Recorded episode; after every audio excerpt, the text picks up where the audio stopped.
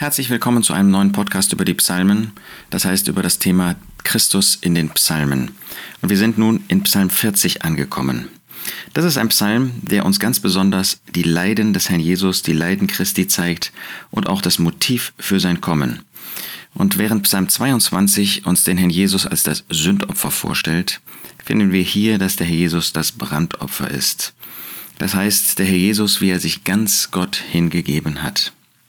Wieder ist David derjenige, der diesen Psalm schreibt, schreiben darf, der über Christus prophetisch schreiben soll.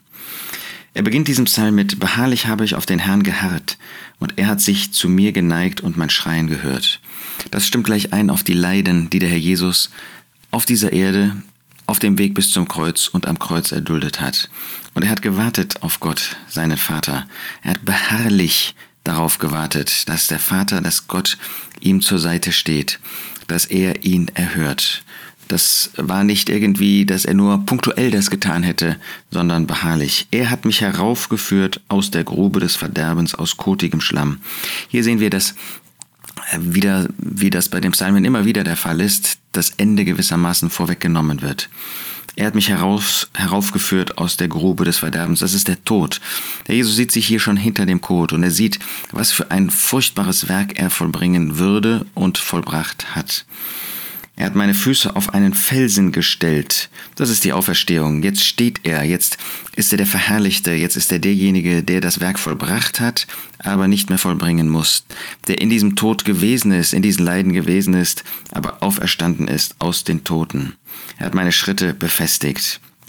Und in meinen Mund hat er ein neues Lied gelegt, einen Lobgesang unserem Gott. Wir finden wieder Herr Jesus auf dem Weg nach Golgatha, wie er mit seinen Jüngern gesungen hat. Er hatte dieses letzte Passa mit ihnen gegessen, er hatte das Mahl des Gedächtnisses eingerichtet und mit ihnen Loblieder gesungen, wie das bei dem Passafest üblich war. Lieder, in denen die Psalmen vertont worden sind. Aber jetzt hat er ein neues Lied, jetzt hat er einen neuen Lobgesang, den er Gott dem Vater singt.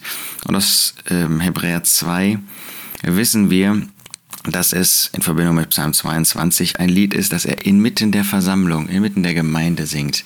Es ist ein Lied, das er anstimmt zur Ehre Gottes und er ist jetzt nicht mehr allein. Vor dem Kreuz war er gewissermaßen allein. Wer hätte Gott ähm, aus vollem Herzen ein Loblied singen können, wo die Sünden ja noch gar nicht gesühnt waren? Da ist nur der eine, der sündlos ist und war, der dieses Loblied singen konnte. Jetzt ist es aber ein neuer Lobgesang unserem Gott.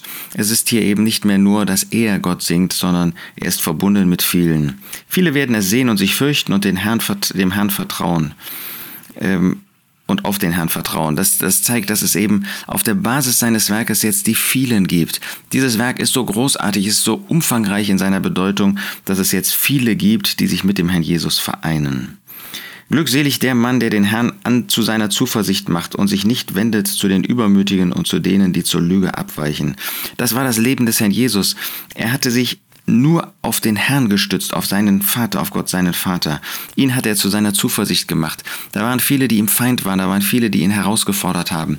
Aber er hat nicht, obwohl er der ewige Sohn Gottes ist, auf sich vertraut, sondern er hat alles im Gebet mit dem Vater besprochen und so in vollkommener Abhängigkeit sein Leben mit Gott, seinem Vater, geführt.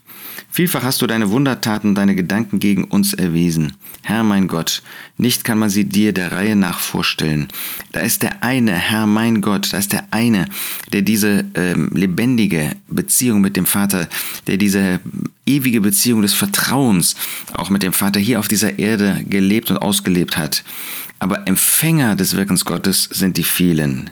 Gegen uns hast du deine Wundertaten und deine Gedanken erwiesen. Ja, der Herr Jesus, er verbindet sich mit dem treuen, mit dem gläubigen Überrest. Wollte ich davon berichten und reden, sie sind zu zahlreich, um sie aufzuzählen. Es gibt zu viele äh, von diesen wunderbaren Zuwendungen Gottes, als dass man sie wenn man sie der Reihe nach auflisten würde, aufzählen kann. Das erinnert uns an Johannes 21, wo Johannes auch davon schreibt, dass äh, wenn man das alles aufschreiben würde, was der Herr Jesus getan hätte, äh, dass die Bücher der Welt nicht ausreichen würden.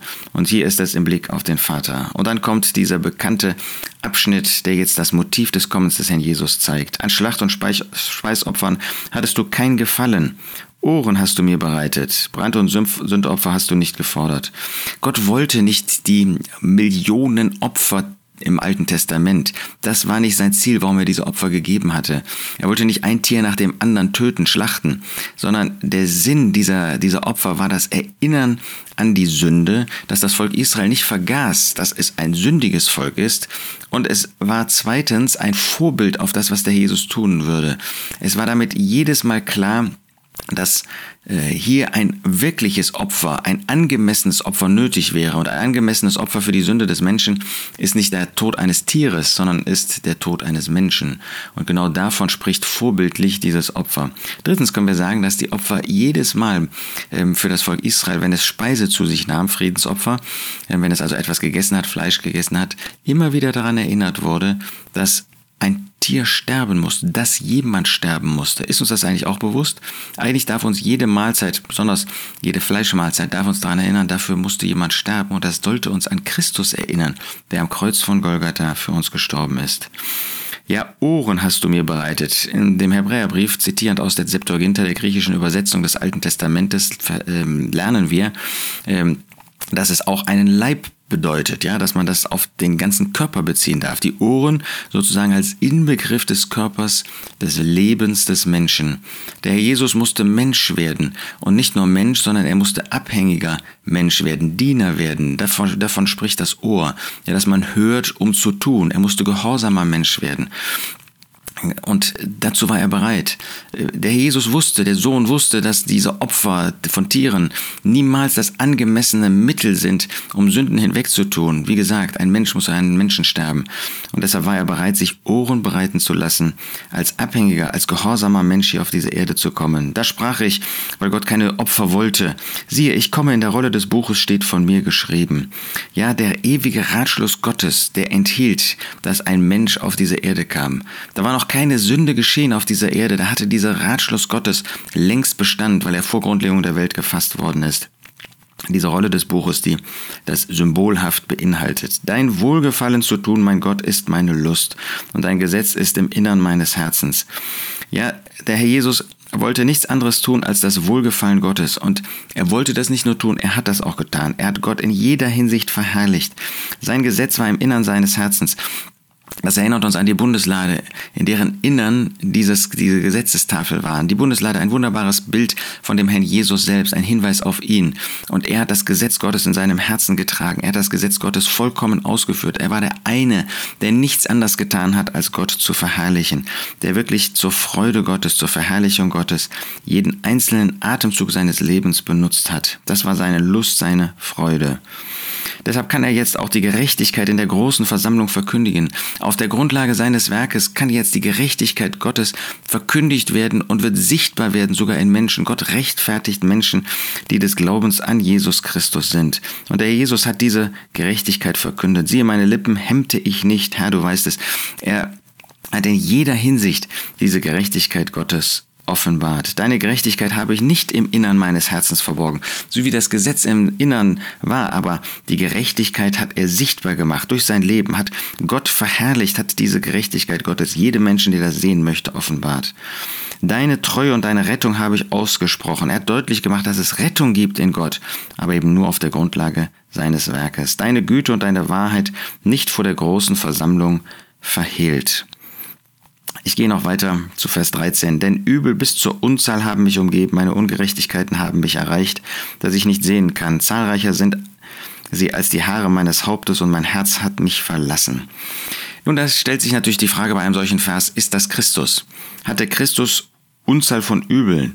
Hatte er Ungerechtigkeiten? Meine Ungerechtigkeiten haben mich erreicht.